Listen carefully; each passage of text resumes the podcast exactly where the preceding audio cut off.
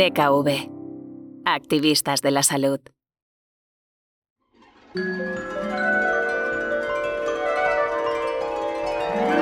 En una oficina pasan cosas todos los días. Un entorno de trabajo es el lugar perfecto para que, fruto de la interacción entre las personas, se generen todo tipo de historias.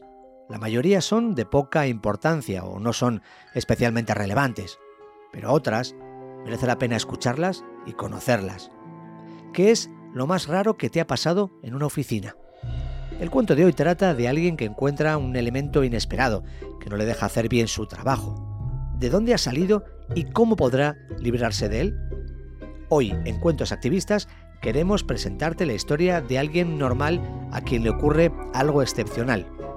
O quizá no tan excepcional. Ahora lo veremos. Lo que sí vais a ver es que nuestro protagonista, Fran, podría ser cualquiera de nosotros.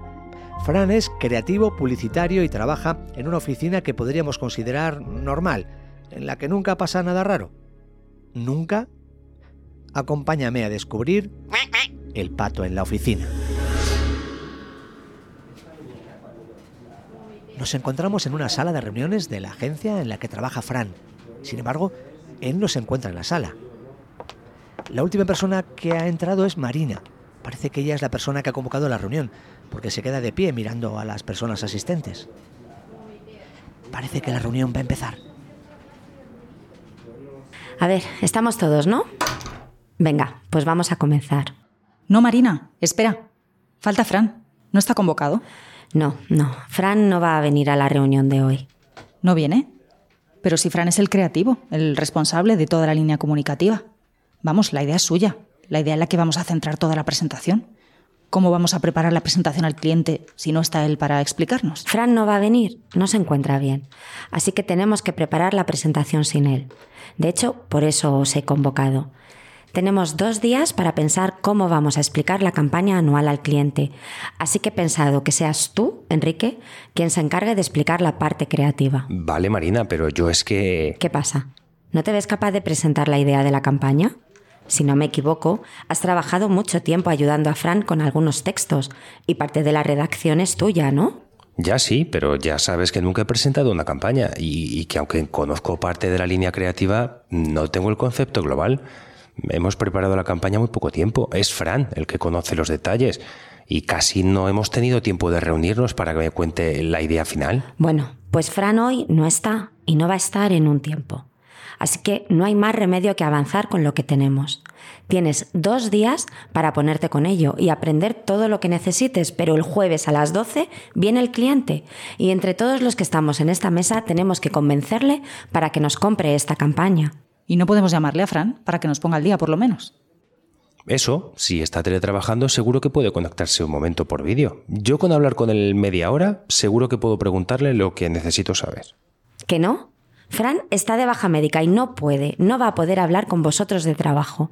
He dicho que vamos a presentar con lo que tenemos, así que vamos a ponernos ya. Fernando, empieza por contarnos el briefing que nos dio el cliente. Pero, ¿es por lo del pato? ¿Fran está de baja por lo del pato? ¿Qué es eso del pato? ¿Quién te ha dicho eso? No, no. Fran está bien. Solo está de baja temporal. En unas semanas estará con nosotros. Un momento, que tengo que contestar esto. Hice empezando sin mí. Oye, Sara, ¿qué es eso del pato? ¿Qué le pasa a Fran? ¿No te has enterado? Me lo contó Lucía el otro día comiendo. Yo creo que no le pasa nada, que se lo está inventando o exagerando. Un pato, que dice que cuando está trabajando se le aparece un pato. ¿Qué estáis cuchicheando, Sara, Enrique? Va, silencio, que esta parte es importante. Y tú, Enrique, escucha con atención que luego nos ponemos con la línea creativa. ¿Que se le parece un pato? Flipo.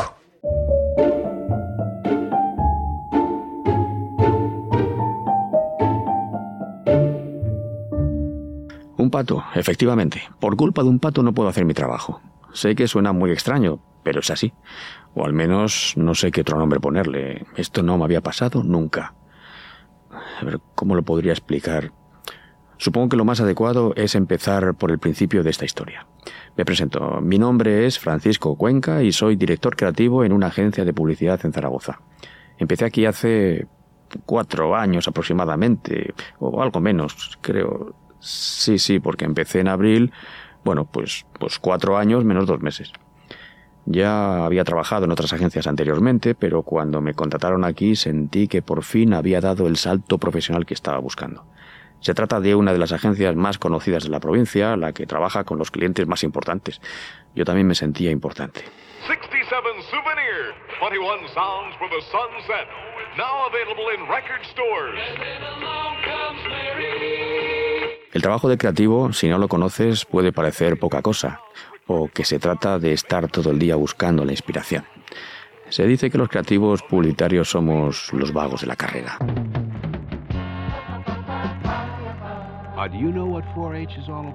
Ojalá, ojalá este trabajo fuera únicamente cuestión de genialidad, de estar esperando con la mente en blanco a que te llegue la gran idea y que de un momento a otro suene la campana y te pongas a crear y ¡bam!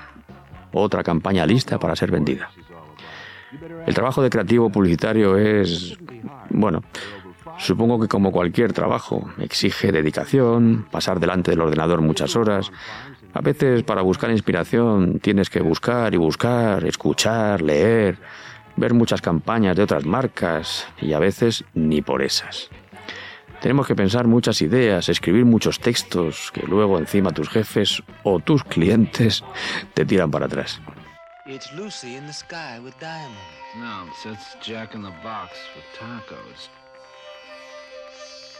No tenemos libertad para crear.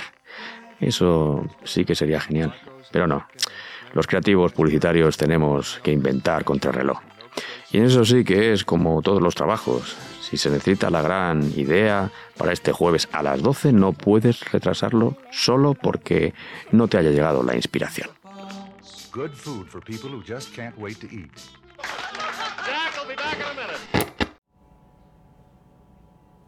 A mí me gusta mi trabajo, no pienses lo contrario. Mi labor en la agencia estos cuatro años me ha dado pues, mis alegrías, pero también me ha generado estrés.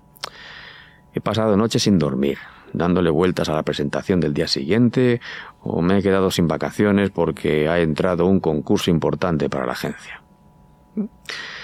Bueno, es mi trabajo y hasta ahora lo he podido ir haciendo, creo, creo que con bastante eficacia. Hasta que llegó el pato. Nunca me había esperado algo así.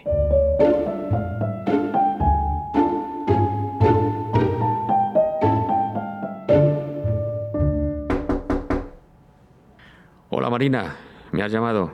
Sí, sí, pasa, pasa. Siéntate. Pues tú dirás, Marina.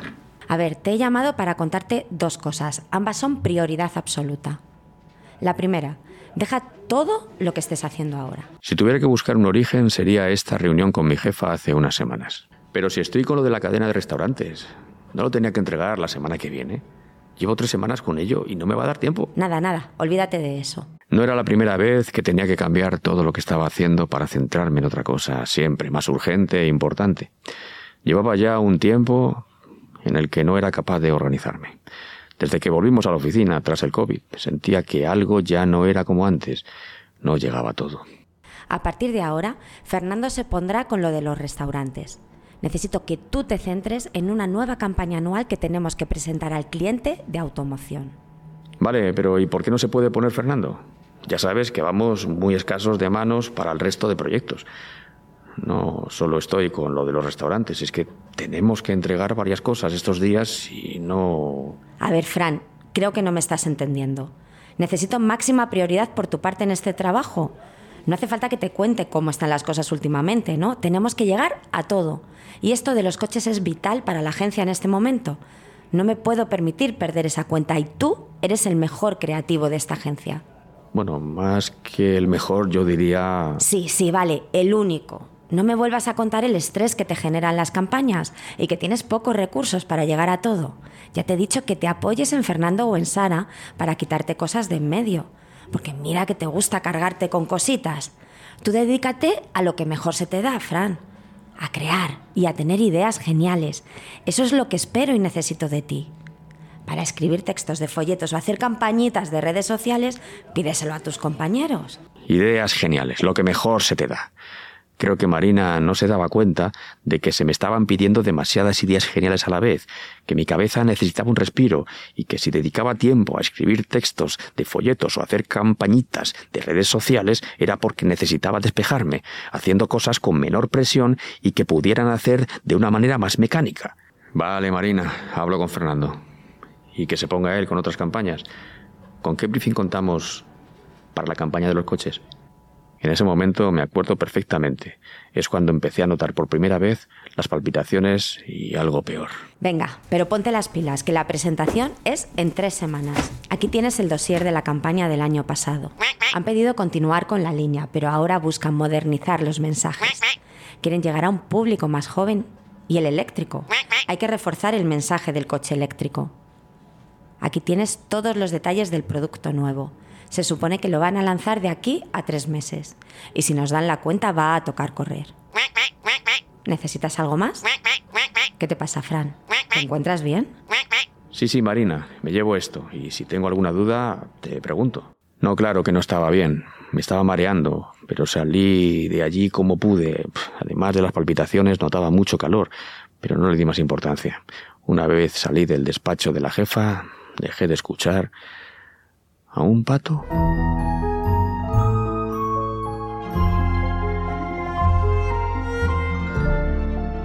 Aquella reunión con mi jefa fue solo el principio. Era algo, un sonido que me impedía concentrarme en lo que ella me estaba contando, pero por más que miraba alrededor, no podía saber de dónde venía. Así que en mi cabeza se metió la idea de que era un pato grandando, o si no lo era, pues al menos se le parecía mucho. Claro que la cosa no quedó ahí. Sí, hola Marina. Sí, sí, sí, no te preocupes. Estoy en la oficina aún. Cuéntame. ¿Mañana? Eh, ya, ya, pero es que aún no tengo el eslogan. Ya sabes que a mí me gusta encontrar primero la idea central y luego... Sí, los textos de la web y la presentación para vendedores. Ya, pero si no tengo lo otro, al final eso habrá que cambiarlo después y será... Ya. Sí, sí, sí, pero... Ya. Oye, Marina, que... Ahora me pongo con... Vale, vale, vale. Hasta luego. De esa llamada con mi jefa apenas me acuerdo. Solo sé que desde entonces el pato comenzó a aparecerse a cada momento. Hola cariño, sé que es muy tarde ya para avisarte, pero mira qué hora es y aquí sigo en la oficina. No me va a dar tiempo a llegar a la cena con tus amigos. ¿Te importa si me quedo aquí adelantando el trabajo? Es que si no, no voy a llegar. Lo siento, cariño, ¿eh? Disfruta mucho de la cena. Te quiero. Bueno, Fran, son las nueve de la noche y no tienes nada que enseñar mañana. A ver si te viene la inspiración divina. El coche eléctrico... El coche eléctrico que te conecta con el futuro... No, no, qué tontería. El coche eléctrico... ¿Qué es eso? Otra vez ese pato.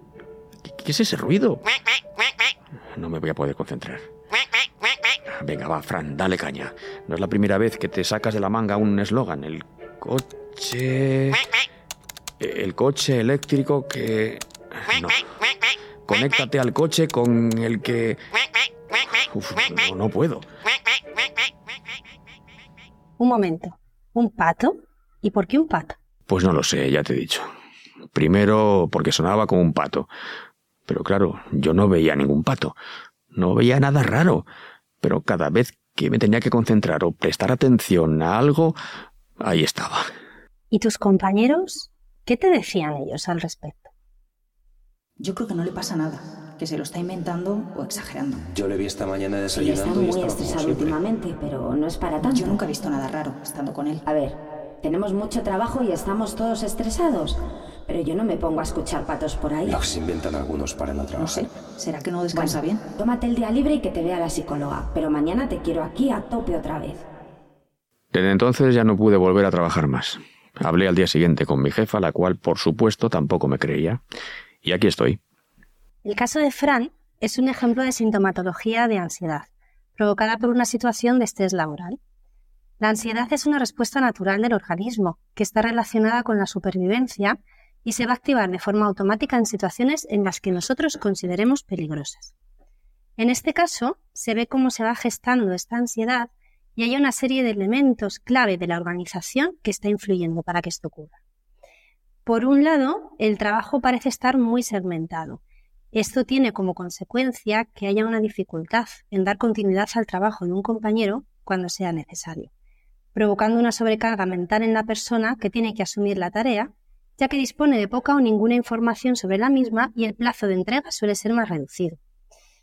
Por otro lado, el tipo de liderazgo que ejerce Marina es autoritario y mediante este ejerce una presión constante, negando las necesidades de los profesionales e invalidándolos y llevando a cabo un cambio de tareas y prioridades constante.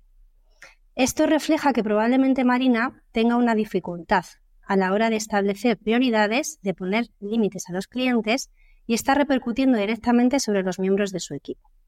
Las personas bajo su mando comenzarán a sentir que sus recursos o capacidades no son suficientes para resolver con éxito la tarea que se les pide, facilitando que aparezca el miedo a no ser un buen profesional, a que me despidan, a no poder hacer bien mi trabajo, que se va a ir compensando trabajando más horas y, bueno, pues esto va a tener como consecuencia el abandono de actividades de ocio, familiares, sociales, etc.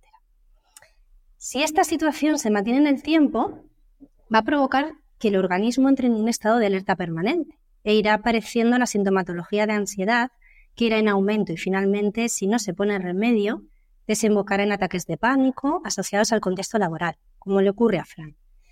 El trato que recibe este problema de salud mental por parte de los compañeros y superiores suele ser de restarle importancia, taparlo o incluso pensar que la persona pues se lo inventa, eh, lo que provoca que la, persona pues no, no le dé importancia y al final no busca ayuda. Mm, de forma automática, el foco del problema se suele poner sobre el trabajador.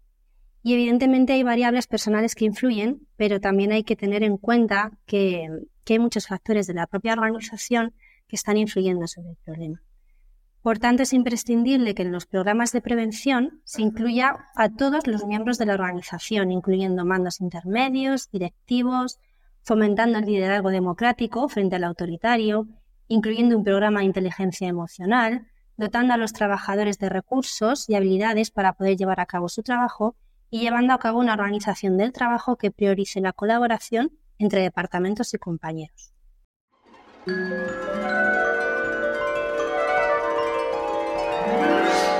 Como decíamos al inicio, la historia de Fran es, desgraciadamente, muy común. Imagino que te habrás dado cuenta de que el pato no existe en realidad. Es la forma en la que hemos querido representar la ansiedad laboral. Una ansiedad que es una realidad para muchas personas y que les impide realizar su trabajo, afectando también su vida personal. Fran podría ser tú, o Fran puede ser tu compañero de trabajo.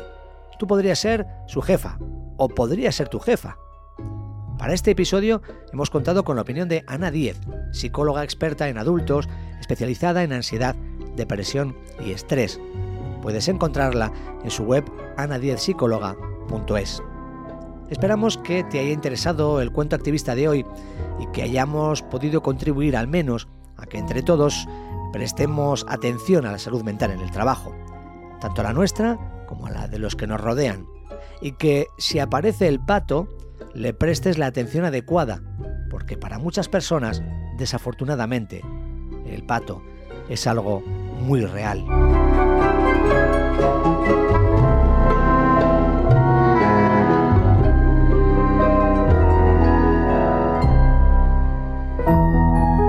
Han participado en este episodio José Manuel Mejorada como Fran, Rubén Gutiérrez como Enrique, Raquel Rero como Sara, María José González como Marina y yo, Luis Blanco, como narrador.